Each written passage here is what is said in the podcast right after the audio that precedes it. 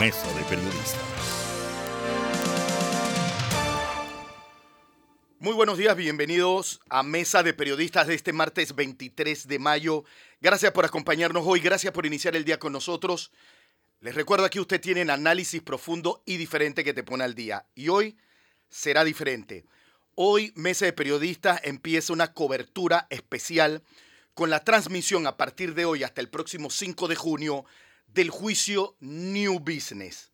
A partir del día de hoy, las primeras horas con el análisis de algunos de los temas de coyuntura nacional de este caso de alto perfil, pero a partir de las 9 de la mañana nos conectamos con la señal vía YouTube que nos envía la Corte Suprema de Justicia para que usted conozca minuto a minuto los detalles de este juicio de muy alto perfil, en donde se investigan a 21 ciudadanos, 21 imputados, en una complicada estructura de lavado de dinero, en donde se cobraban coima contratistas del Estado y que ese dinero fue utilizado para la compra de editora Panamá América. Muy buen día, bienvenidos a Mesa de Periodistas que a partir de hoy inicia cobertura y transmisión de la audiencia New Business.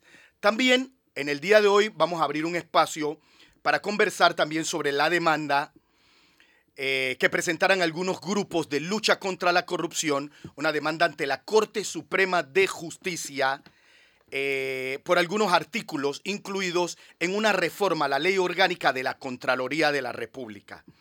En un documento, irónicamente, impulsado por el propio Contralor de la República, estos grupos que luchan contra la corrupción aseguran que se debilita la investigación y los trabajos de fiscalización sobre los recursos públicos de la Contraloría de la República. Para hablar del tema New Business y para hablar de este tema, más adelante les presento a Olga de Ovaldía, abogada, miembro directiva de Fundación Libertad Ciudadana y de Transparencia Internacional, capítulo de Panamá. Y también si hay tiempo, repasamos algunos hechos que hacen noticias. Vamos con el primer tema, audiencia New Business.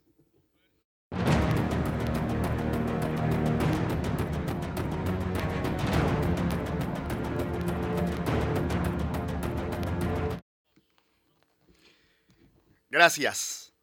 Presentados los temas, les comparto quienes están conmigo. Fernando Martínez, muy buen día. ¿Cómo estás, Nando? Buenos días. Saludos a nuestros oyentes. Tengo también ya conectada a Sabrina Bacal. Sabrina, muy buen día. ¿Cómo estás? Buen día, buen día a nuestros oyentes.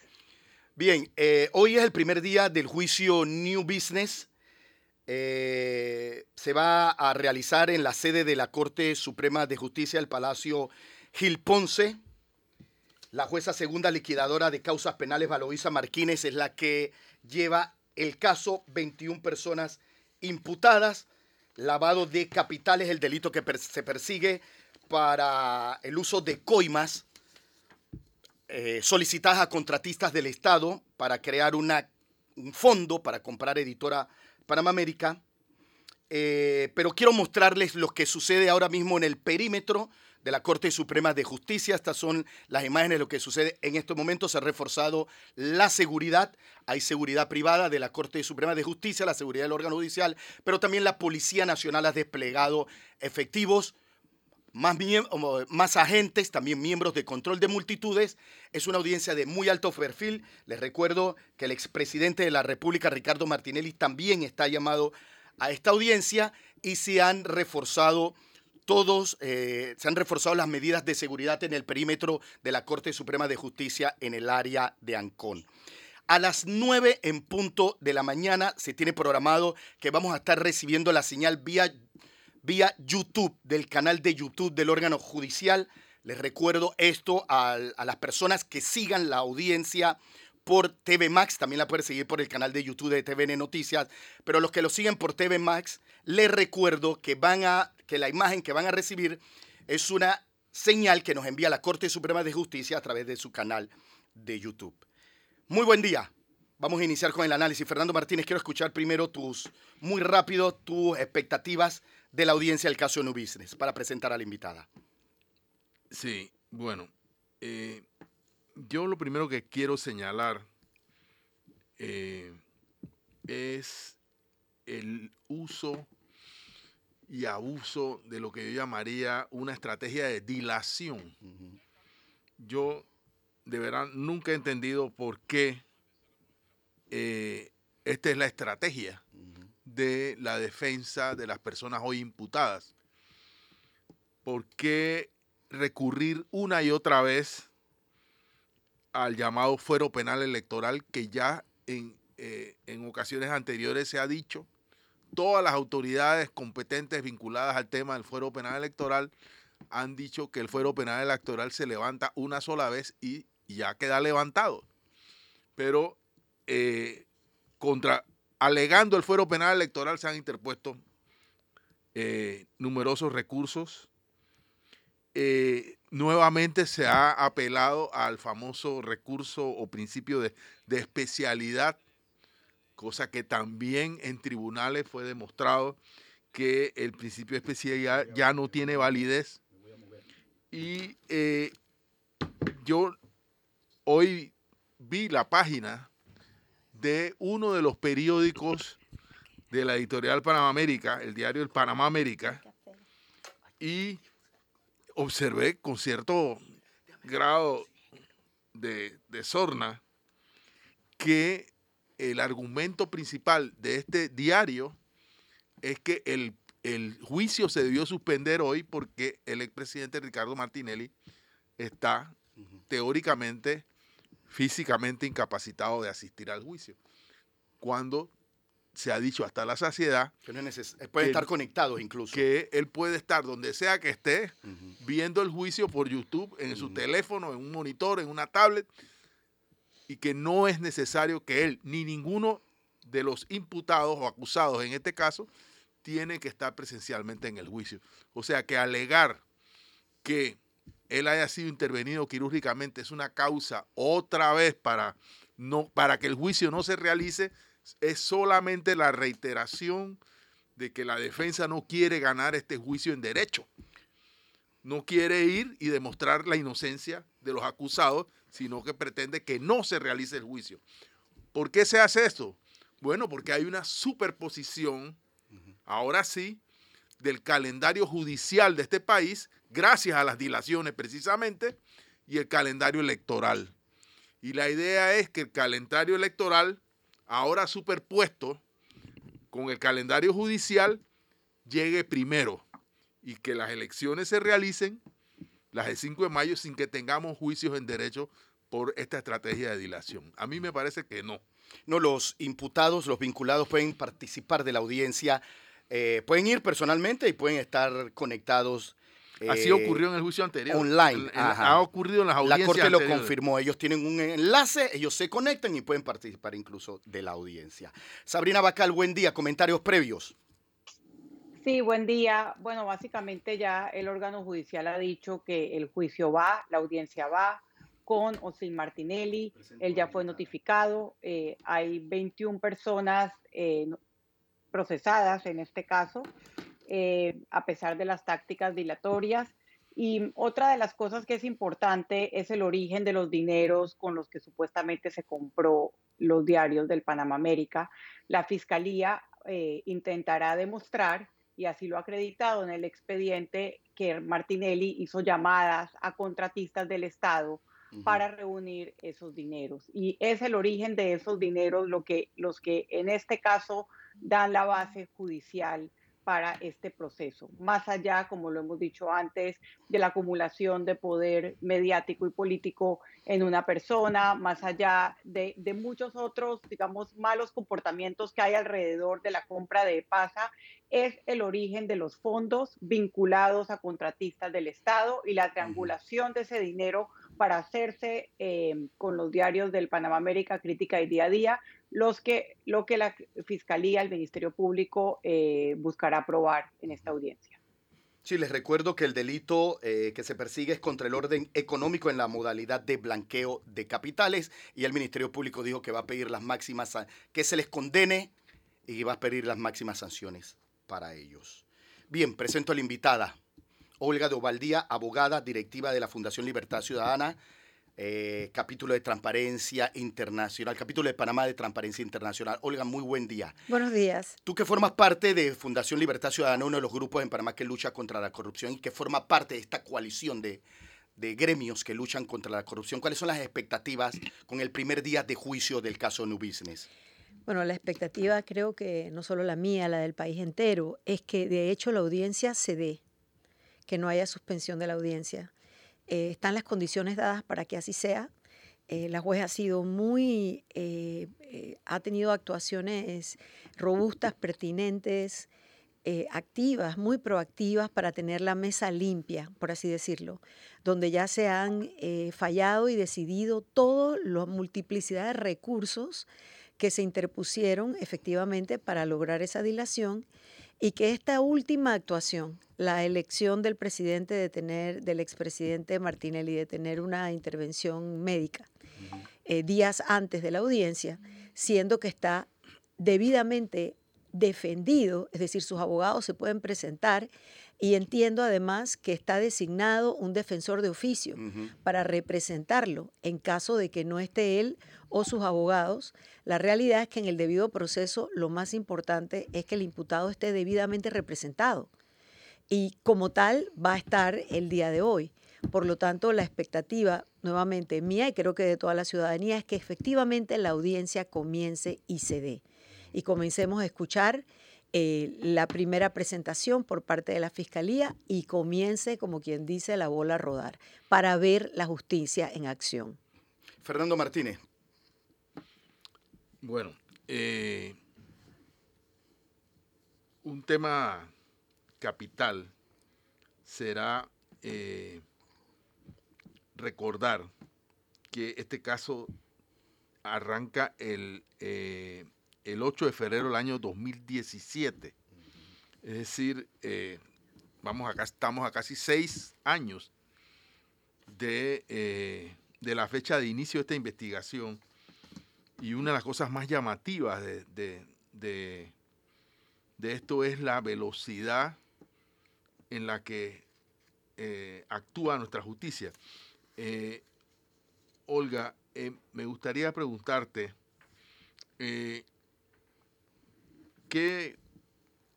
¿qué, consideras que eh, aquí hay en este caso numerosos, no numerosos, pero sí hay acuerdos de, de, eh, colaboración o de pena entre fiscales y acusados. Eh, ¿Qué crees que puede pasar hoy en la audiencia desde el punto de vista procesal penal? Bueno, la, la, el, el, proceso comienza efectivamente con la primera parte, que es eh, todos aquellos que ya tienen un acuerdo, eh, se leen esos acuerdos. Y luego la fiscalía comienza el proceso de presentar su caso. Yo creo que aquí eh, nuevamente llegamos a ese punto muy amargo de cómo se han manejado en esta, digamos, la última década eh, cómo se han manejado los acuerdos de pena o los acuerdos de colaboración eh, premiada, como les llamamos aquí en Panamá, y que realmente eh, muchos de ellos, lastimosamente, no se adecúan a cuáles son los principios reales que están detrás de tales acuerdos. Es decir, los principios reales de tales, de tales acuerdos son tres. El primero es efectivamente que la información que presta la persona permita, por un lado, revelar toda la verdad del esquema de corrupción o del esquema criminal. No necesariamente sabemos que toda la verdad se revela en muchos de estos casos o en, numerosos de estos casos, como hemos ido aprendiendo, no solamente en este caso, sino en el caso de Brecht. El segundo es que estos acuerdos, en teoría, no deben generar una especie de salve, una especie de, de eh, de pase, por así decirlo, para el que revela, porque esa persona lo que tiene que hacer además es entregar y devolver todo lo robado. Y no necesariamente en esos acuerdos está la recuperación de todo lo robado. Pero en este caso ya se devolvieron eh, pero no todos. millones, ¿no? Si no me equivoco. y el 41% de las acciones. Algunos de ellos han devuelto, pero no, ajá, del periódico, pero estoy hablando de los casos individuales. Recuerden que aquí hay una multiplicidad de casos individuales y una multiplicidad de actores. No todos ellos que estuvieron involucrados en el esquema devolvieron todo. Algunos devolvieron solo parte, algunos devolvieron una ínfima parte. Y como resultado, y además, por ejemplo, en alguno de esos de esas empresas no hay la tercera, la, una de las terceras cosas que debe haber cuando se trata, por ejemplo, de una persona jurídica. Y es un cambio total de la administración de esa empresa. Aquellos que fueron parte del esquema corrupto, el que pagó la coima, el que la procuró, el que la permitió, no debe seguir a la cabeza de esta empresa que luego va a seguir contratando. ¿Me explico? Es cierto, hemos recibido informaciones, se ha recuperado parte. Entiendo que en el mundo no hay eh, eh, acuerdos perfectos, pero aún así es uno de esos temas eh, agridulces en los cuales tenemos que revisar, porque cuando se logran estos acuerdos, generalmente lo que se busca es una información que va a permitir o identificar al alto funcionario que permite la gran corrupción. De la presidencia. de los más altos, porque pueden ser de cualquiera de los poderes, pero de los más altos, ¿verdad?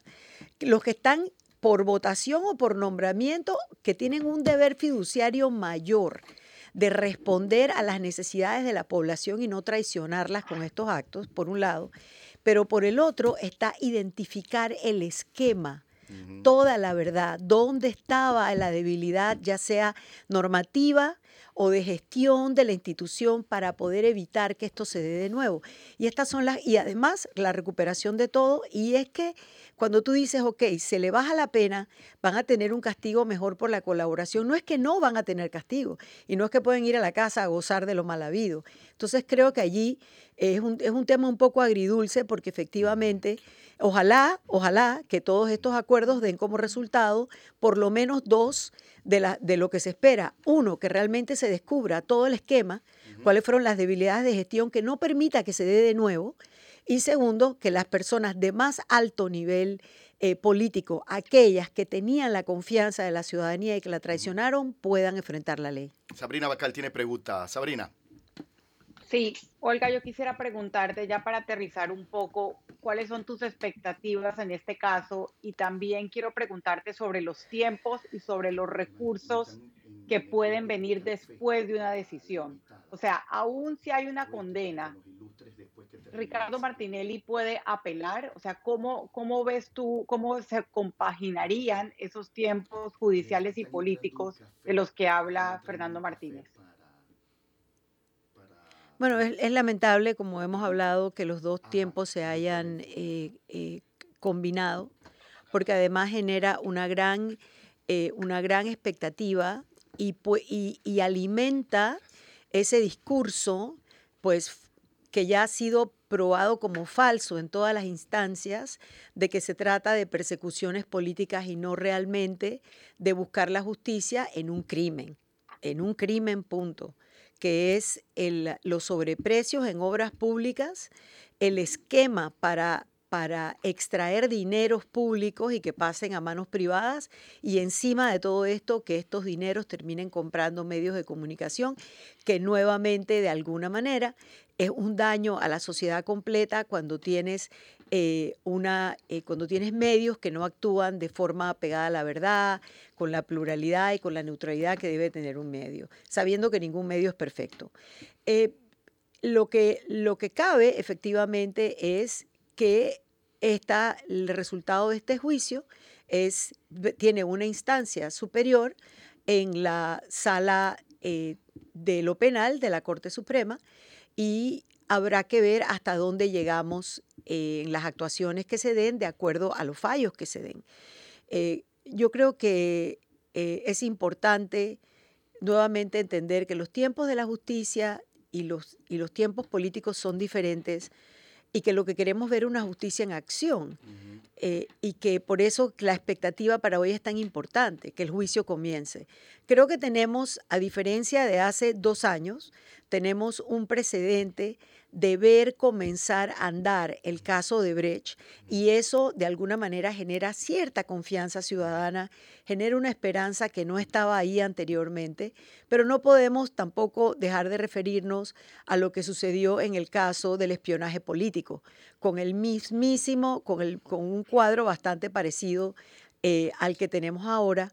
Eh, nuevamente este discurso en la calle que afecta tanto la opinión política de que se trata de una persecución eh, política eh, y no de buscar la justicia en actos criminales, eso es lo que tenemos que de alguna manera que mantener claro y evitar que se confundan. A ver, nada más en el día de ayer nos, nos sorprendimos, bueno, aunque no deberíamos sorprendernos ya, de que la audiencia para el caso de la autopista Raiján Chorrera fue suspendida. ¿Por qué? Porque uno de los abogados defensores presentó un certificado, no recuerdo certificado de qué, y, nuevamente se suspendió. Este caso, que también yo no sé cuántos, cuántos años lleva eh, de, de, de, de, estar siendo dilatado intencionalmente, porque eso fue lo que pasó ayer. simplemente se presentó un recurso o un certificado y la audiencia fue nuevamente suspendida, una audiencia en la, que, en la cual dos ministros de obras públicas de la administración de Ricardo Martinelli deberían comparecer a juicio. Y esto no ocurrió. Eh, un poco eh, mi preocupación es que lo, eso que tú has señalado, Olga, que los tiempos de la justicia y los tiempos de la política no, no tengan su debida independencia, su, su, debida separación, termine esto en un, en un proceso que, cuyo, cuyo debate no sea en los estrados o en los tribunales, sino en la calle. Porque, bueno, es, al, fin, al final del camino eso es la política. La política es agitación, es movilización, etcétera. ¿Tú ves ese peligro en este caso? Lo que pasa es que eso es inevitable, Fernando. Mm. Es inevitable que en la sociedad, en los medios, no se discuta lo que está en el día a día y casos que generan eh, tanta curiosidad, tanta molestia, eh, tanta controversia, como son los casos que tienen que ver con el manejo de estos fondos millonarios, que ya le hemos perdido el respeto al dinero en Panamá, digo yo, eh, a veces cuando yo veo los ceros me sorprendo, pienso que es que se equivocaron en el número de ceros y voy a ver que el número de millones realmente no se compadece con la realidad del día a día del panameño. Exacto, eh, no se compadece con la realidad del día a día del panameño. Eh, lo más importante aquí es, y siempre ha sido así, que la justicia no se vea quienes que nuestros operadores de justicia, por eso es tan importante insistir una y otra vez en la carrera judicial en los concursos, en la permanencia de los jueces, porque aquí el problema es si el operador de justicia se ve impactado en su fuero interno por esa discusión que es inhabitable allá afuera de lo político. Pero lo más importante, nuevamente, es hacer toda la docencia que se pueda para que la ciudadanía pueda claramente distinguir del discurso político a la realidad de la justicia. Lo que pasa es que efectivamente la justicia está tan en deuda en el país, con muy poquitos pasitos que se comienzan a dar para tratar de enderezar ese entuerto, que hay muy poca confianza ciudadana. Yo creo que esa discusión también pasa, Fernando, por la realidad de la desconfianza interpersonal e interinstitucional en la que estamos viviendo, que entiendo la última encuesta de CIEP se la apuntó en 81% de desconfianza interpersonal y nosotros desde Transparencia Internacional tenemos una medición de hace tres años que ponía la desconfianza en las instituciones en panameñas en el sesenta y tanto por ciento. Creo que esa parte es importante. Y quisiera mencionar algo de los tiempos. Aquí también yo esperaría, porque se me quedó en la respuesta anterior, que los operadores de justicia que están en este caso aplicaran completamente todo el peso de la ley de los artículos 215, 216 y 217 del Código Judicial que prohíbe e impone sanciones a los abogados y partes de los juicios que hagan estas acciones temerarias, estas dilaciones exprofeso para evitar que la justicia se cumpla. Entonces también creo que hay que llamar al gremio de abogados a que actúen de forma honorable. No todo lo que el cliente quiere y no todo la, la dilación es honorable como abogados en su en su ejercer. Hay un código de ética de abogados que pues el colegio no lo aplica o lo aplica. Yo no tengo conocimiento de casos de aplicación, quizás haya, pero son, quizás son los menos. Pero definitivamente sí hay contenidos en nuestro código judicial que prevé esas actuaciones desleales y temerarias en la corte, que es la que debemos evitar. La, la lealtad procesal. En la lealtad procesal. Pues, que eh, aquí pocas veces se Fernando, también sobre tiempos, pero más allá, una vez termine la audiencia y pueda haber condenas, si hay apelaciones. Yo sé que Sabrina Bacal tiene una pregunta sobre eso, Sabrina. Sí, tengo una pregunta y también un comentario de la audiencia. Eh, me dice Fernando, un oyente de este programa, que la audiencia de la autopista es enero. Sí, se Eh, pospuso. Ujú. correcto, que la que se presentó excusa fue la de la Domingo Díaz. Ah, correcto. Esa fue Ah, la que pasó para junio. Correcto. Gracias, Sabrina, por la aclaración. Correcto, Gracias. correcto. Ah, Bueno, no fue mía, fue un oyente. Gracias a nuestros oyentes que siempre correcto. Que están pendientes de lo pendientes, que sí, sí. decimos. Sí, sí, básicamente, Olga, y, y precisamente para, para desvincular la política de la justicia, es que quiero tener claro esta, esta pregunta que te había hecho antes. Yo entiendo que para que Martinelli se vea impedido de correr o cualquier persona tiene que tener una sentencia en firme y ser definitiva. Por eso creo que es importante saber si después de que se concluya esta primera audiencia, independientemente del resultado, si hay condena o no condena, caben recursos y apelaciones. Olga, Olga, permíteme un ratito antes de responder la pregunta. Quiero ir con el fiscal. Acaba de llegar el fiscal a- a la- al perímetro de la corte. Vamos a escuchar las palabras del fiscal en este momento. responsabilidad de las personas y pediremos lo que en derecho corresponde. Permiso. En este, en este caso ha habido acuerdos de colaboración, señor fiscal. Perdón. Bueno, tuvimos algunos inconvenientes con el audio ajá, para que le responda a Sabrina. Sí, la, la, em, y yo como no soy penalista, estoy aquí echando mano de mi penalista favorito. Em, sí, como habíamos mencionado anteriormente, eh, si hay un fallo condenatorio, cabe la apelación. Y del Tribunal Superior, el siguiente, el, el Tribunal de Apelación sería eh, la Sala Penal de la Corte.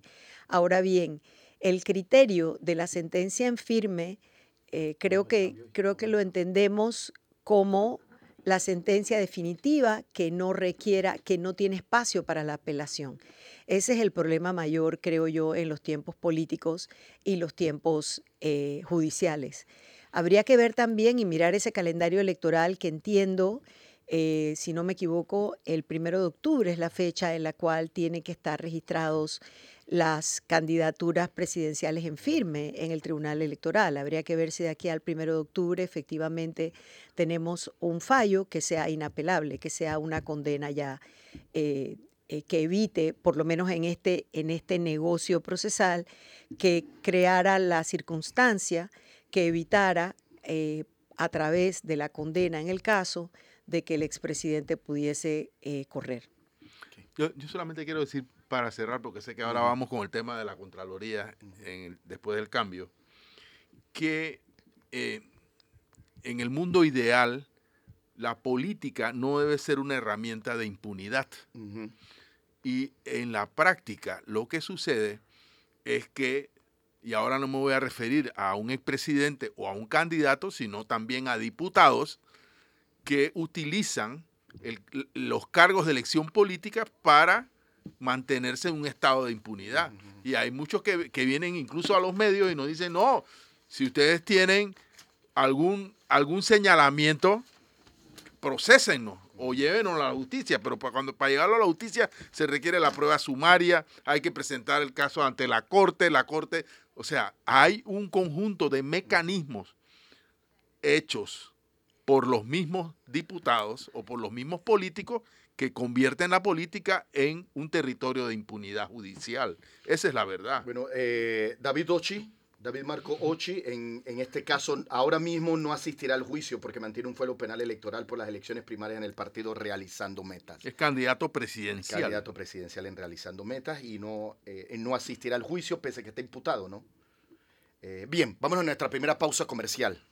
Cuando regresemos seguimos con el análisis del caso New Business. Vamos a hablar un poquito de la demanda contra la ley que modifica artículos de la ley orgánica de la Contraloría y esperamos a las 9 en punto de la mañana conectarnos con la señal de YouTube que nos envíe el órgano judicial para seguir minuto a minuto el juicio New Business. Les recuerdo usted este mes de periodista que tienen análisis profundo y diferente que te pone al día. Pausa, regresamos en minutos. Gracias por acompañarnos hoy. Les recuerdo que usted tiene análisis profundo y diferente que te pone al día. Y les recuerdo que a partir de hoy empezamos cobertura especial por la transmisión del juicio New Business desde el día de hoy hasta el 5 de junio. Esperamos a las 9 en punto de la mañana conectarnos con la señal que nos envía, nos envía vía YouTube el órgano judicial. Pero antes de que lleguen las 9 de la mañana queremos dar espacio a otro tema. eh, Les recuerdo quienes me acompañan, Fernando Martínez, Sabrina Bacal y la abogada Olga de Ovaldía. Queríamos abrir un espacio, un paréntesis, para hablar de otro tema también muy importante. La Corte Suprema de Justicia admitió la demanda de inconstitucionalidad contra la ley 351 del 22 de diciembre del 2022 que hace modificación a la ley orgánica de la Contraloría General de la República.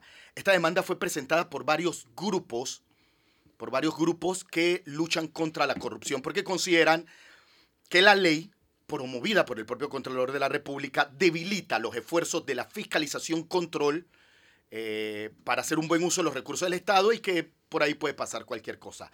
Olga, ustedes fueron uno de los que Fundación Libertad Ciudadana encabezaron este esfuerzo legal. Eh, sí, em, la verdad es que contamos con el apoyo moral de las organizaciones que nos juntamos el año pasado durante la explosión social. Hubo un momento donde quedó claro que el tema anticorrupción no estaba siendo tratado como central en el problema que nos acoge y que los problemas que tenemos. Así que varias organizaciones de sociedad civil eh, nos acorpamos y estamos todavía y seguimos trabajando en distintos temas eh, que nos interesan. Uno de ellos definitivamente cuando pasa esta ley en diciembre y que para mi sorpresa todavía en realidad no salgo de la sorpresa, especialmente leyendo el concepto que ha emitido la Procuraduría de la Administración, la sorpresa de que la ley pasara con estos contenidos y que la presidencia de hecho la sancionara.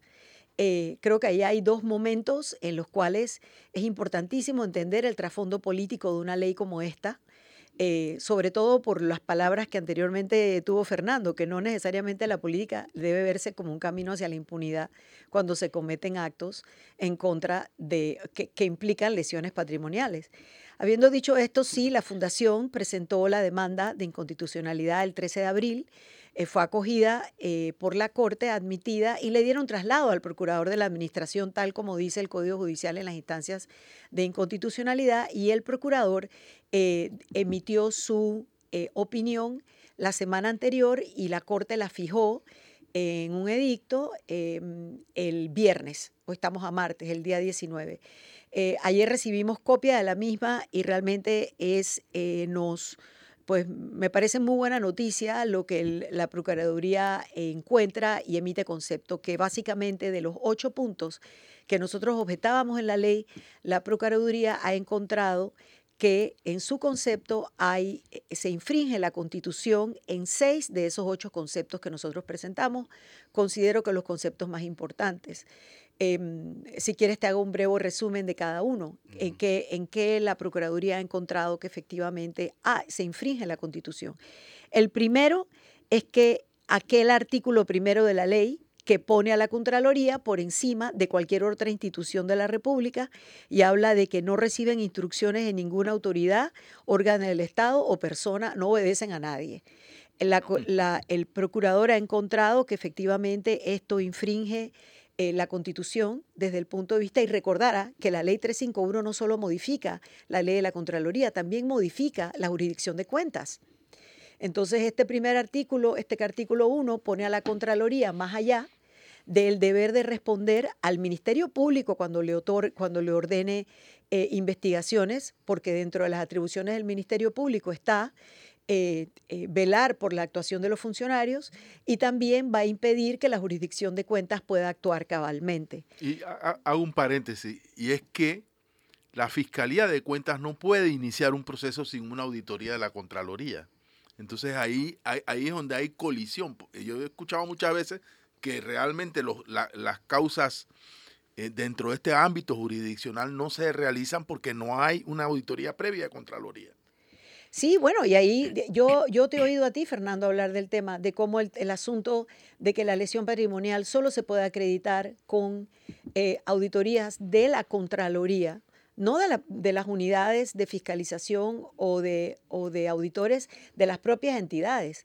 Entonces ahí se nos forma un círculo vicioso en que si no se pueden ordenar las auditorías, las auditorías no se hacen, ¿cómo se persigue? Eh, cuando los involucrados son funcionarios del Estado. Em, el segundo artículo donde la, donde la Procuraduría eh, emite concepto de que también hay eh, violación a la Constitución es que esta ley excluye del- de la supervisión de la Contraloría a las organizaciones sindicales, las sociedades cooperativas y demás entidades cuya fiscalización y vigilancia sean competencia eh, eh, le- legales especiales de otros organismos. Cuando una cooperativa, cuando un sindicato maneja fondos públicos, debe estar sometida al mismo estándar de auditoría y control que el resto de las, organizaciones. Habría que preguntar por qué a los sindicatos se les da en esta ley esta carta blanca, eh, que creo que son las cosas que hay debajo que hay que mirar cómo es posible que la...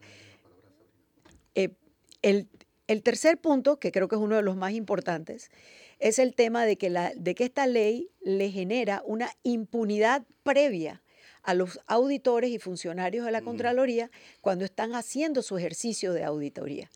Quedan relevados de toda responsabilidad penal, civil, administrativa, y eso crea un fuero y privilegio a estos empleados al, al quitarles la categoría de empleados de manejo y la, la Procuraduría tiene el concepto de que efectivamente infringe la Constitución. El siguiente eh, artículo es aquel que le da al Contralor a su criterio corresponda la, la facultad de abrir o cerrar investigaciones. A su criterio corresponda. Nuevamente, la el procurador encuentra que esta norma inflige los deberes que la Constitución le da al Contralor. Por último, también incluyen en la ley que el Contralor va a actuar bajo criterios de sana crítica y buena fe, que son criterios que se aplican o principios que se aplican en el ámbito judicial. La Constitución es muy clara, el Contralor solo puede actuar bajo el, bajo el principio de estricta legalidad. Entonces esto crearía como una especie de superpoderes discrecionales a un solo individuo, sea quien sea. No pienses en el Contralor de hoy o en los Contralores del pasado. Pensemos en cualquier individuo que queda en un puesto de control y fiscalización que a su mero criterio puede decidir qué abre, qué cierra, con funcionarios que no van a tener responsabilidades frente a las actuaciones que hacen cuando auditan fondos. Es muy grave, es muy grave que esta ley haya pasado. Eh, queda en manos ahora de la, de la Corte, eh, eh, del magistrado ponente y de la Corte eh, cómo van a fallar, porque definitivamente el criterio del Contralor nos anima, perdón, del criterio del Procurador nos anima a que vamos en la vía legal correcta cuando pensábamos que esto infringía la Constitución, pero eh, creo que es importante entender que, bueno, falta la, la parte de que la Corte acuerpe. Y por último, esta, la ley también le da a la Contraloría un poder de control sobre todas las demás entidades del Estado, de los otros poderes, de poder permitir o no que manejen su propio personal de finanzas, fiscalización y audito. Y esto también se, el, el procurador ha considerado que es inconstitucional. Sabrina Bacal tiene pregunta. Sí, Olga, para unirlo al tema que comentábamos ayer, ayer hablábamos del escándalo del desvío o de la otorgación discrecional y política eh, de los fondos de la descentralización, eh, personas premiadas como Benicio Robinson, incluso la esposa del dueño de Bagatrac, que parece que es bastante también cercana a Robinson, Yanivel Ábrego, etcétera, etcétera. Y uno de los protagonistas por su escandalosa ausencia es la Contraloría. Hablemos eh, de la Contraloría ahora sin esa ley, de su, de su ausencia como eh, institución fiscalizadora y que controla el gasto público y cómo eso se empeoraría si es que la ley, o sea, si es que la demanda de ustedes no prospera. Creo que no es casualidad. A mí me parece que, que la línea recta, eh, creo que la distancia más corta entre dos puntos es una línea recta. Eh, y no puede ser casualidad que el manejo de estos fondos de forma tan discrecional, eh, comenzando el año preelectoral, esté fuera de, de- no estuviera en el cuadro político que impulsa este cambio de la ley. Eh, definitivamente tenemos un problema grave con ese manejo discrecional de los fondos de la eh, descentralización. Creo que para todos queda claro que la investigación realizada por el, por el diario La Prensa es definitivamente categoría de noticia criminis eh, y que eso está en una suerte de complicidad con esta ley que ahora permite entonces que la Contraloría pueda actuar con total impunidad para sus funcionarios si no cumplen.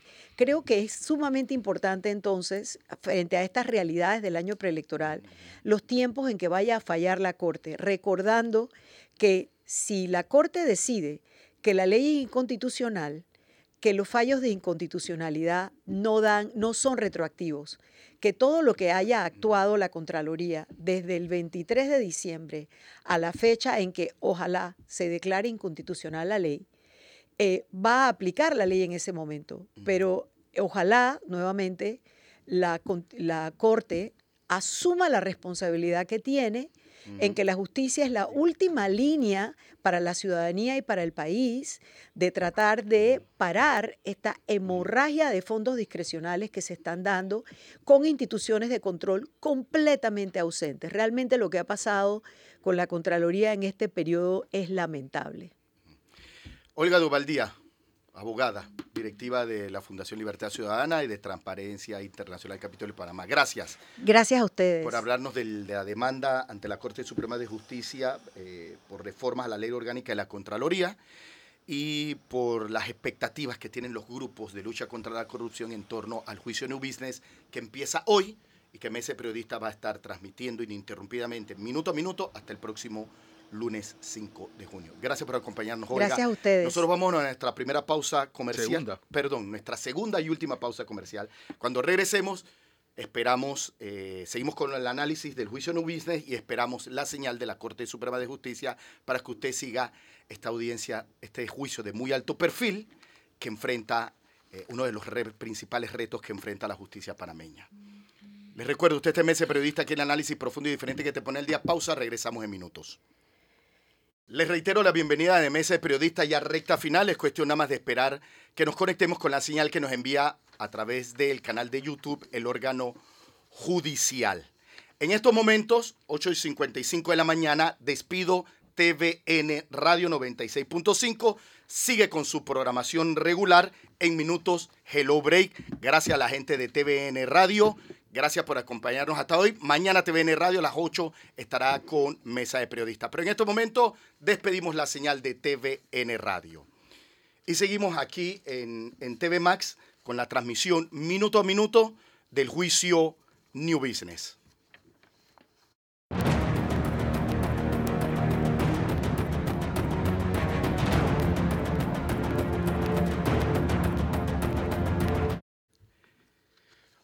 Ocho y 56 de la mañana se espera que en algunos minutos nos podamos estar conectando con la señal que nos envía el órgano judicial para dar inicio al juicio, primer día del caso New Business, en donde se investiga 21 personas imputadas por esta trama de lavado de dinero a través de coimas de proyectos de infraestructura pública para comprar Editora Panamérica. Axel Rivera les saluda, está conmigo Fernando Martínez y sumo a la cobertura y transmisión a la gerente de noticias de TVN, Maciel Arosemena, que además es abogada y ha dado seguimiento muy de cerca al juicio New Business. Maciel, bienvenida a Mesa Periodista, gracias por acompañarnos una vez más. Buenos días. Bueno, yo quisiera empezar por la parte de qué es lo que va a darse o qué es lo que se espera en el día de hoy. Básicamente se había indicado inicialmente que eran 21 personas las que fueron llamadas a juicio, como tú mismo lo dices. Sin embargo, el día de hoy solamente van a atenderse a 19. ¿Y por qué se da esto? Porque como lo dijimos más temprano en el programa, hay una persona que no puede ser enjuiciada porque cuenta con un fuero penal electoral relacionado con unas elecciones primarias que se van a dar. Y ese, esa solicitud de levantamiento del fuero penal electoral está en trámite. Eh, la jueza no puede atender a esta persona, no puede procesarla hasta que el Tribunal Electoral le dé esa autorización para que pueda continuar con el proceso. Así que esta persona ha sido excluida de este juicio. No quiere decir que no tenga que enfrentarlo, sino más bien que en este momento no, da, no va a tener que asistir. Además de eso, hay una persona eh, dentro del listado de llamadas a juicio, hay una persona que ha, fallecido. Así que son 19 personas las que están eh, pues citadas para el día de hoy. La, la Corte Suprema de Justicia nos ha informado que se han habilitado algunas herramientas tecnológicas para aquellos que no puedan estar de forma presencial puedan estar de forma virtual y esto es sumamente importante porque eh, para que evitar esa situación de que la persona no acuda, que no tenga representación legal, ya la jueza advirtió anteriormente que se iba a, aplicar o se iba a asignar un defensor eh, de oficio en caso tal de que los abogados particulares de estos imputados no se presenten para evitar que se dé esto que ha ocurrido anteriormente, de que presentan algún tipo de, excusa o por, por la que no pueden asistir. Esas son todas las intenciones de la jueza Valoisa Martínez de realizar esta, este juicio y es sumamente importante porque esta es la, la primera parte en la que se empieza a realmente definir quiénes son los que tienen una responsabilidad penal en este proceso. Ya hemos dicho que el delito investigado aquí eh, desde el año 2017 es blanqueo de capitales y eh, eh, tiene que ver con algunos delitos precedentes en los que se menciona soborno internacional, también se habla de delitos contra la administración pública. ¿Y qué es esto realmente? Que en el auto de llamamiento a juicio, el fallo de la jueza Valoisa Martínez, que ella, el, elaboró después de haber escuchado esa audiencia preliminar que se hizo en marzo de este año. Ella sacó sus conclusiones luego de escuchar a todas las partes y decidió quién ameritaba ir a juicio y quién ameritaba ser sobreseído. Y en ese documento de 162 páginas, ella explica muy detalladamente ¿Qué fue lo que pasó y por qué ella dice? Uno, que se cometió el delito, que se acreditó la comisión del delito de blanqueo de capitales en primera instancia. Y además de eso, cómo fue esa triangulación de contratistas del Estado que fueron invitados a participar en la compra del grupo EPASA. Además de eso, dentro de este documento se hace referencia a un testigo protegido que dice exactamente que un alto funcionario de la mm. presidencia de la República, eh, en el periodo del señor Ricardo Martinelli, había ordenado o había solicitado a un grupo de empresarios que compraran esto, acciones en el grupo de PASA. Así que eso es parte de los elementos que se desprenden de este documento sumamente relevantes y entonces lo que va a pasar ahora es que van a evaluar las pruebas que tienen todas las partes, no solamente la fiscalía, también los defensores de estas personas imputadas, porque igual tenemos que respetar la presunción de inocencia y hasta que no se defina finalmente, eh, acompañado y mostrando estas pruebas, quién es el que tiene la responsabilidad penal, no podemos decir quién es culpable. Eso va a ser eh, después. Así que eso es lo que, lo que va a pasar hoy. Esto, estamos muy pendientes de eh, que llegue esta señal de la Corte Suprema de Justicia que ellos nos están proporcionando. Eh, generalmente hemos visto que es, es, de manera puntual, o sea, se hace con mucha puntualidad este inicio de la de estos juicios, así que es lo que lo que tengo que comentar por, por lo menos por ahora, ¿no? Quiero quiero presentarles las imágenes que más temprano les estábamos eh, ustedes podían apreciar del perímetro del Palacio Gil Ponce del órgano judicial donde se va a realizar el juicio New Business a cargo de la jueza segunda liquidadora de causas penales Valoisa Martínez. La seguridad ha sido reforzada, ahí se enviaron más agentes eh, de la policía, hay incluso agentes de policía con atuendos de antimotines. Eh, hay la seguridad del propio órgano judicial. Esto es por el muy alto perfil que tiene el, el caso, ¿no? Por la cantidad de personas también que se esperan. Ahí pueden ver los, eh, las unidades caninas también haciendo su trabajo. Y ahí, para las personas que tramitan diariamente en, la Corte Suprema de Justicia, sepan que, sepan que va a haber eh, algunos inconvenientes porque la seguridad eh, se ha extremado. lo amerita para una audiencia de, de, tan alto perfil, tomando en cuenta incluso que hay un expresidente de la República, Ricardo Martinelli, que está también imputado en este caso. más temprano, llegó a la Corte Suprema de Justicia el fiscal Elmeldo Márquez, parte del equipo del Ministerio Público. Vamos a escuchar sus palabras una vez eh, se encontrara con los medios de comunicación vísperas del inicio de esta audiencia en pocos minutos. Vamos a escuchar al fiscal Elmeldo Márquez. El Ministerio Público en la mañana de hoy está preparado eh, para iniciar la audiencia de fondo donde vamos a debatir temas de responsabilidad y hechos probados. ¿Ha habido nuevos recursos presentados en las últimas horas por parte de algunos de los imputados? Se han presentado durante toda la semana pasada eh, distintos recursos por parte de las personas que han sido imputadas en este caso y todos han sido resueltos por el tribunal. ¿Qué tipo de recursos? Nosotros obviamente estaremos desahogando el día de hoy eh, un desahogo probatorio. Tenemos 37 personas testimoniales que van a ser desarrolladas en el acto procesal y 6 periciales. Eh, una vez culminado pues la etapa de, de práctica de pruebas, el Ministerio Público procederá desarrollar su alegato de conclusión donde pedirá lo correspondiente al tribunal. ¿Qué va a pedir en la Obviamente nosotros vamos a aprobar la responsabilidad de las personas y pediremos lo que en derecho corresponde.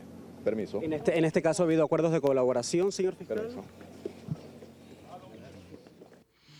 Emeldon Márquez, fiscal, parte del equipo del Ministerio Público, ya bueno, dio algunas palabras tomando en cuenta que se están preparando para, para, para un juicio complicado, ¿no? En donde ellos aseguran que van a lograr la condena y el castigo a estas personas. Fernando Martínez. Bueno, yo dije hace un rato que este caso arrancó en el año 2017, pero arrancó eh, su camino procesal en la justicia. investigación, en correcto. realidad, eh, las maniobras de estratificación financiera para la adquisición de la editori- editorial Panamá América se realizaron entre el 15, 15 y el 17 de diciembre del año 2010. Es decir, eh, toda esta operación para recolectar la suma de 43.9 millones de dólares se realizó hace, eh, eh, hace casi 13 años. O sea, es lo que, lo que a mí me llama la atención. Es decir, los tiempos de la justicia realmente son tiempos eh, eh, prolongados. Lo otro eh, que quería referirme es que para esta operación, para desplazar fondos de empresas que tenían contratos con el Estado, la investigación sumarial identifica fundamentalmente a cuatro empresas.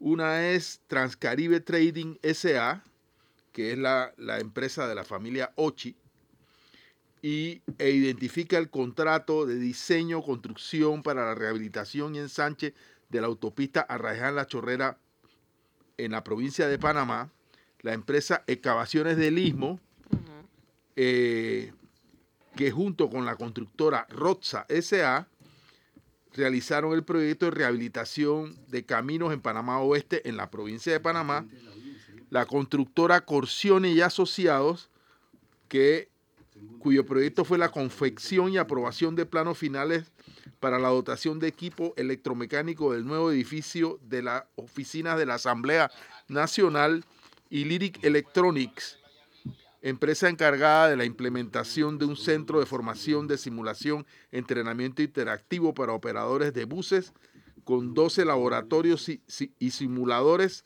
diseños, programas académicos, adecuaciones físicas, áreas de oficina y adquisición de mobiliario, capacitación de facilitadores y transferencia tecnológica. Estas son las empresas que estarían, según sostiene eh, la investigación sumarial del Ministerio Público, vinculadas a eh, la segregación de fondos eh, para este, esta canasta que se llamó eh, New Business. New Business, a su vez, es una empresa constituida en el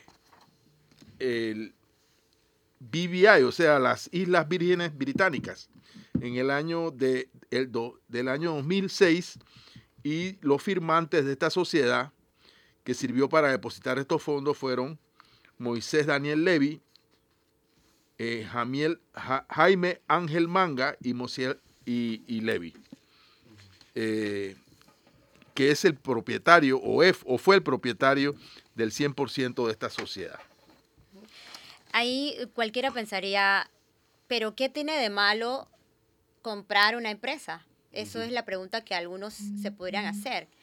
Pero el tema es que estas compañías que están citadas en este, en este fallo de la jueza y en la misma investigación realizada por el Ministerio Público señalan que estas empresas eran contratistas del Estado, pero además estaban siendo objeto de investigaciones penales por la presunta comisión del delito contra la administración pública, ya sea corrupción o ya sea peculado. De ahí viene entonces esta conducta eh, presuntamente delictiva que le dio pie entonces a este blanqueo de capitales.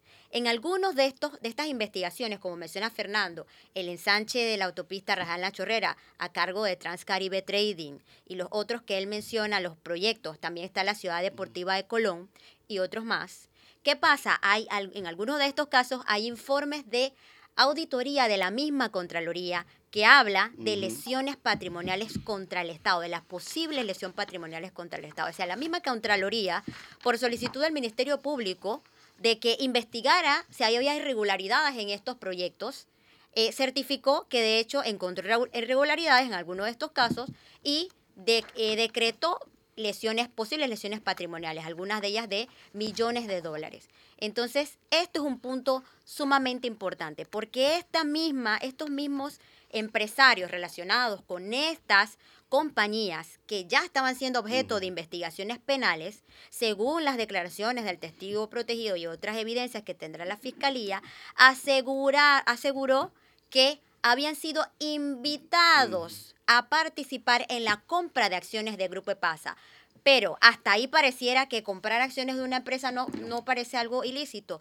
Sin embargo, esta persona también dice que los invitaron a comprar acciones, sin embargo, no eran accionistas, porque el 60% de las acciones de Grupo EPASA pertenecían a una sociedad anónima en la que ellos no tenían nada que ver. Entonces, de ahí viene esa interpretación de la Fiscalía de que hubo una irregularidad y posiblemente dineros que salieron de estos proyectos, que salieron del Estado para pagar estos proyectos en las que también se determinó que había sobrecostos, fueron a parar a la compra de este medio de comunicación.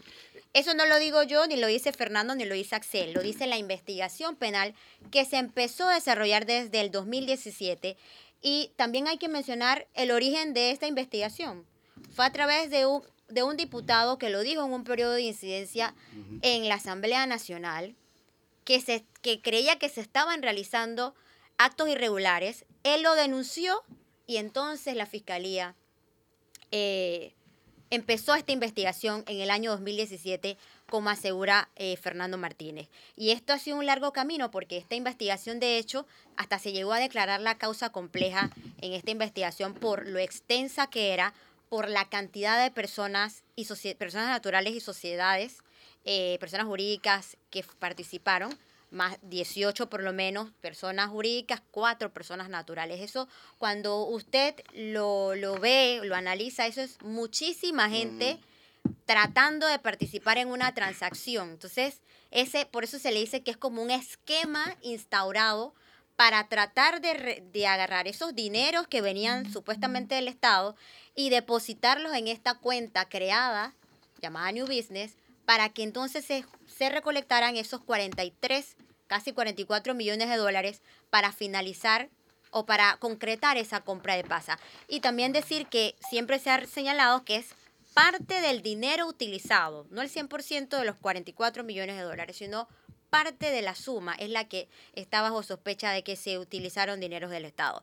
Además de eso, dentro de esta investigación, algunos empresarios que estaban a cargo, por lo menos el del proyecto de la construcción de la nueva sede de la Asamblea Nacional, reconocieron que habían, eh, que de hecho sí, parte del dinero que recibieron por el proyecto sí se utilizó para comprar EPAS. Así que hasta hay reconocimiento en esta investigación de las mismas personas que hoy día están imputadas que bueno, pues reconocieron estas transacciones.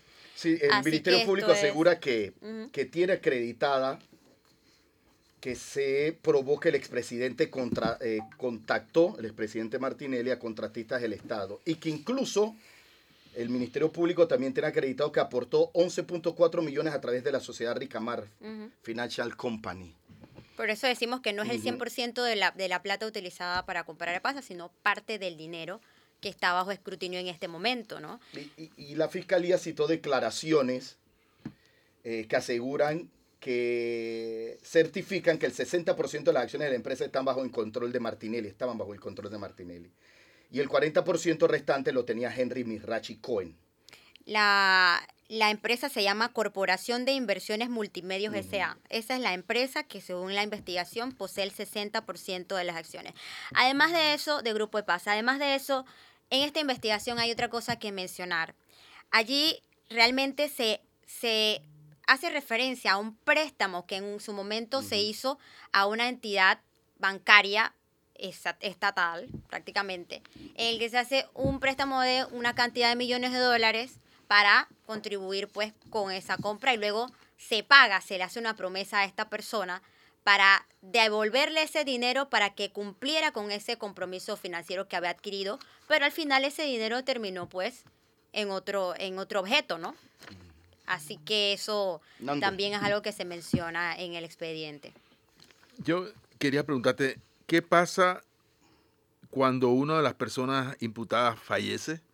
No ya esa persona es sustraída del proceso, ¿no? Sí, o sea, no puedes, no, no, puedes hacer nada en, ese caso, pero igual sí aparece dentro del listado total de personas llamadas a juicio y se, se, advierte pues que la persona ya ha fallecido, ¿no? Por eso que son menos los que están compareciendo hoy.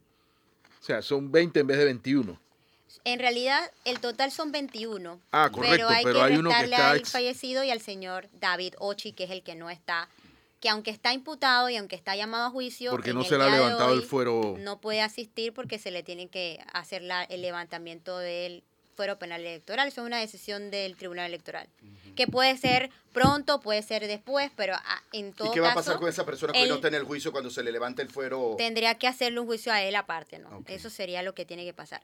Digo, pero al final el Tribunal Electoral puede decir que no, ha pasado, que no le levanten el fuero a, la, a las personas que, que son objeto de investigación. Pero sí, sí hay que decir que este caso es viejísimo, o sea, es un caso mucho antes de, lo que está pasando ahora con estas primarias. Él estaba siendo investigado, él estaba siendo vinculado a la audiencia, sin embargo ahora sale que es candidato presidencial, precandidato presidencial por RM, que sabemos que realmente no va a salir, sin embargo el fuero lo protege, pese a que esto es toda una investigación viejísima. Pero tiene derecho, o sea, cual, todas las personas tienen derecho a decir, mira, yo, yo, yo tengo un fuero, yo soy una persona forada y para que tú puedas tocarme a mí, tú necesitas la autorización del Tribunal Electoral. Solo queda que, en efecto, el Tribunal Electoral haga el trámite y confirme efectivamente que se trata de un hecho muy anterior a lo que ha ocurrido con esta, con esta campaña, ¿no? O sea, que son hechos diferentes. Pero igual es el Tribunal Electoral el que tiene esa decisión.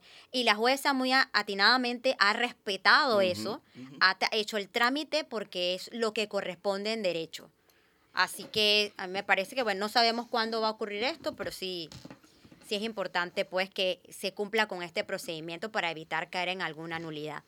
Creo que también es importante señalar que además de las empresas nacionales que yo mencioné hace un ratito, eh, hay una empresa internacional vinculada al caso. Estoy hablando de FCC, Fomento, Contrata y Construcciones, es una empresa española. Y dos de sus eh, regentes eh, o declaración rendida por dos de sus regentes están incluidas en el sumario eh, estoy hablando de la declaración rendida por Julio Casla García, representante legal de FCC en la República de Panamá, y la rendida por Eugenio del Barrio, quien también es representante de la empresa FCC, eh, como, eh, y que forman parte de esta investigación y de este proceso. Sí, exactamente. Además, bueno, también dentro de la investigación hacen referencia a que incluso se realizaron alguna de las reuniones para hacer estas solicitudes de, estas invitaciones a estos empresarios para que participaran en esta compra de este medio se realizaron en la presidencia de la República. Eso lo, lo señala esta persona que está eh, bajo reserva dentro de la investigación. Así que, eh, bueno, es un tema que, que se ha planteado aquí. Obviamente es a partir de un testimonio y la fiscalía tendrá que ser pues suficientemente hábil para poder acompañar ese testimonio con otras evidencias más para que le den más fuerza a ese señalamiento directo que se hace contra el expresidente de la República, Ricardo Martinelli. Con nombre y apellido, esta persona lo menciona dentro de este expediente. Así que eso es lo que hay que ver qué va a pasar aquí. Y bueno, la jueza tendrá su tiempo para escuchar todas las versiones de todos y después de eso, pues tomar una decisión si va a decir que efectivamente a quiénes son los penalmente responsables.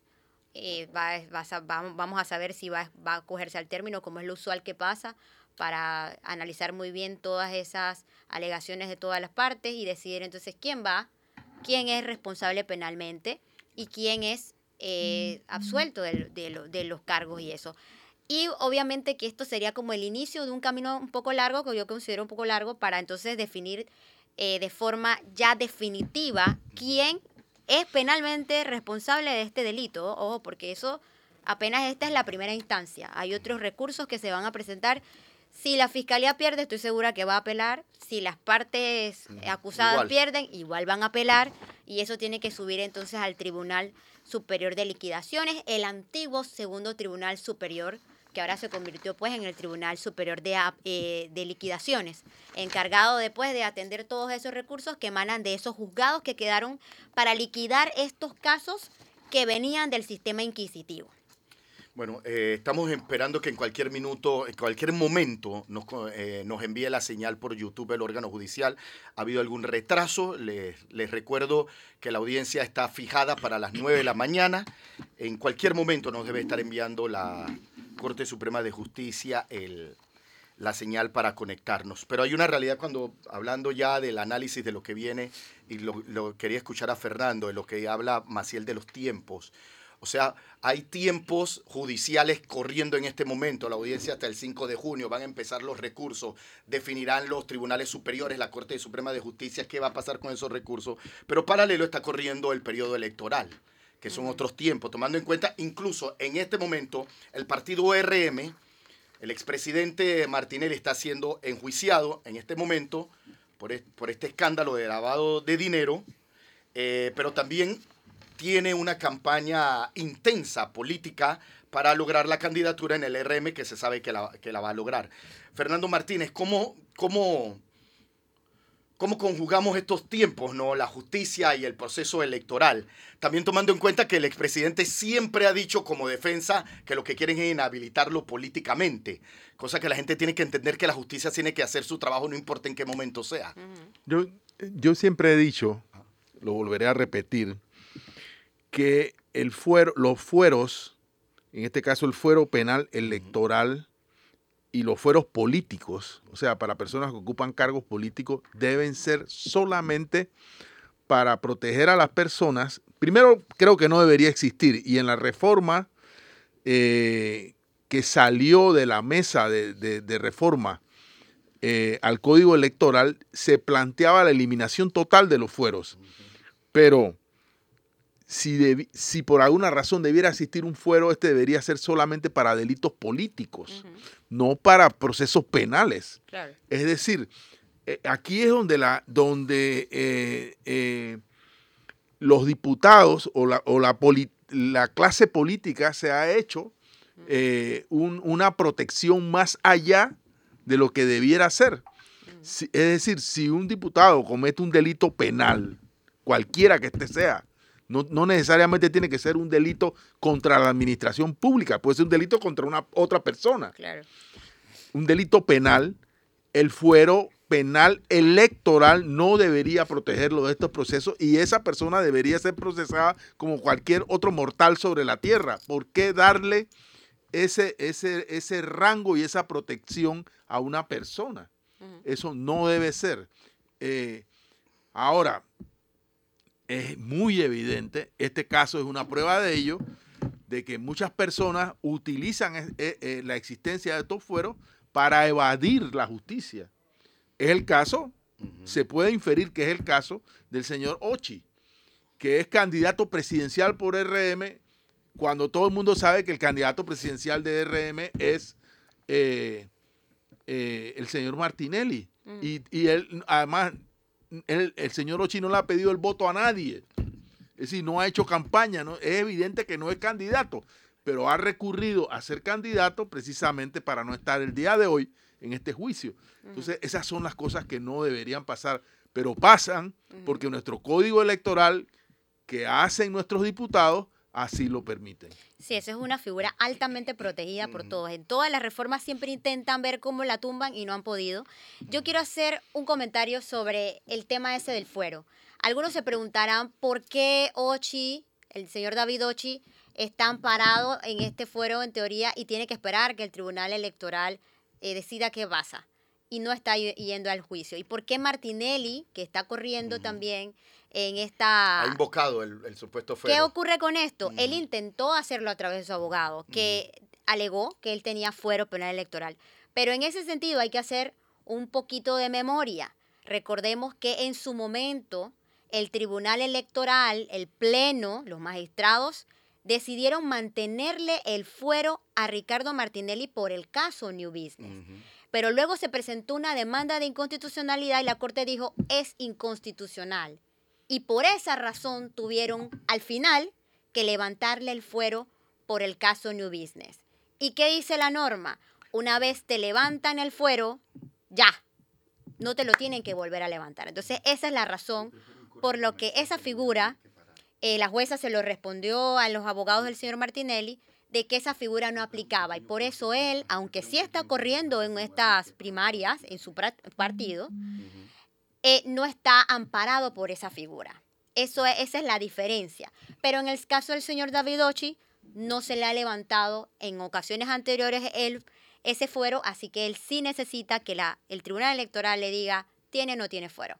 Por, esa, por eso se da de esa manera para quienes se preguntan por qué David Ochi se ha podido evadir el juicio alegando un, fuero penal electoral y por qué Martinelli no. Y yo me pregunto por qué el Tribunal Electoral se ha demorado tanto en hacerlo. ¿Por qué el Tribunal Electoral se ha demorado tiene esta extraña pereza procesal?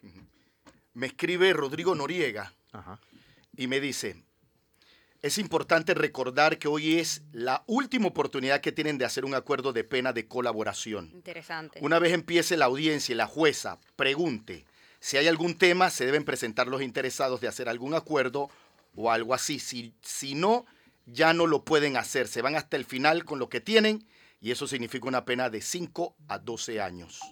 Seguramente algunos querrán... Gracias, Rodrigo querrán eh, acogerse a esa figura y luego de haber, si leyeron... Pero ya hay, ¿no?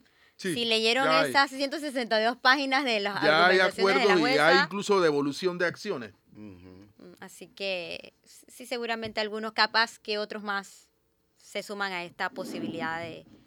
es, una ventaja acogerse a un acuerdo, de, a un acuerdo de pena, que no es acuerdo de colaboración, son diferentes. Esto es que ya te aplican una sanción, tal vez más pequeña, porque tú estás reconociendo la culpa y pues puede que evites pasar un largo periodo de tiempo en la cárcel. Considerando que la pena máxima pues son 12 años de cárcel. A propósito de acuerdos de pena, puedo citar en el sumario. Claro. Eh, la declaración de Ramón Carretero Napolitano a Foja 8233 Dice Ramón Carretero Napolitano al rendir sus descargos manifestó que se considera responsable por haber prestado sus cuentas bancarias y sus empresas para el manejo de fondos de terceras personas. Agregó que sus actos son censurables desde todo punto de vista toda vez que debió tomar las previsiones para que no sucedieran y por ende se arrepiente de los mismos y está dispuesto a colaborar con la Fiscalía y con quien sea necesario para que de alguna manera, de alguna manera reparar su conducta afirma que a inicios del año 2010 recibió una concesión de cemento, razón por la cual se creó un vínculo comercial importante entre su empresa distribuidora Ralcar y una empresa vinculada al señor Ricardo Francolini, denominada Industrias Básicas, empresa que comercializaba la marca de cemento interoceánico en ese momento, por tanto, se convirtió en uno de los clientes más importantes por la cantidad de cemento que compró. La empresa distribuidora Ralcar era una empresa constituida en el año 2010 que producto de las ventas de cemento tuvo que utilizar en un principio la cuenta bancaria de Yui Chun International Company, que estaba en un banco de la República Popular China, razón por la cual sus clientes tenían conocimiento de la existencia de esta cuenta bancaria. Y por ahí es una larga declaración del señor reconociendo que una de sus cuentas y sus empresas fueron parte de este esquema eh, eh, financiero para movilizar el dinero con el que se compró eh, la editorial de Panamá América. No, y aparte que tú como empresario, o sea, tú agarras y das unos aportes millonarios para comprar un medio en el que tú no eres accionista. Eso es uno de los elementos que, que son altamente sospechosos, ¿no? Y yo tengo por aquí, pero bueno, sería muy largo leerlo. Eh, los aportes. Pero bueno, tenemos tiempo, Nando. Estamos esperando los la aportes. conexión. Así Sí, que puedes uno- empezar y lo analizamos, ¿no? Y después vamos con la lista de quienes están imputados No, y eso. Perdón, vamos primero con la lista de los imputados, Masi. ¿La tienes a mano? Sí, yo creo que Vamos con eso. debemos mencionar nombre por nombre Mm. quiénes son los que van a a asistir a la audiencia. Está el señor Ricardo Martinelli Berrocal, Daniel Miguel Ochi, está, bueno, el, el- señor Levi, que paz descanse, Dina Marochi, Mike Betesh Betesh, Gonzalo Gómez Wong, Nicolás Corcione, José Carlos Corcione, Iván Clerc, Aaron Misrachi, Iván Arrocha Chevalier, Valentín Martínez Vázquez, Pía María Tolomei, Isabela Bruno Tolomei, Janet Vázquez Sanjur, Vernon Salazar Zurita, Leo David Cohen, Jack Betesh Hassan, Marcos Ángel Acrish, Salomón Jack Betesh. Y también me pa- me parece que es lo más justo reconocer o resaltar quiénes fueron sobreseídos en la audiencia Claro que sí. preliminar el señor Wes Valdés, la señora Maite Pellegrini, Maribel Rodríguez Espino, Oscar Rodríguez Díaz, Oris Veda Levi, Si Jum Lin, Luisa Napolitano, Tale- Talento de Carretero, Samuel Jiménez Vázquez, Navin Mohan Batka. Así que estas son las personas pues que tienen que comparecer hoy a través de sus abogados, no necesariamente tienen que ir físicamente o estar presente, pueden hacerlo de forma virtual, pero si están bien representados por su abogado, ya sea el defensor particular o en el caso de que no acuda, sería entonces un defensor de oficio eh, que tendrá que representarlo pues en esta causa penal. Vamos a hacer algo mientras esperamos la señal. Vámonos a un corte comercial. ¿Les parece? Nosotros nos mantenemos aquí esperando la, que nos envíe la señal del órgano judicial para empezar eh, con el juicio eh, New Business.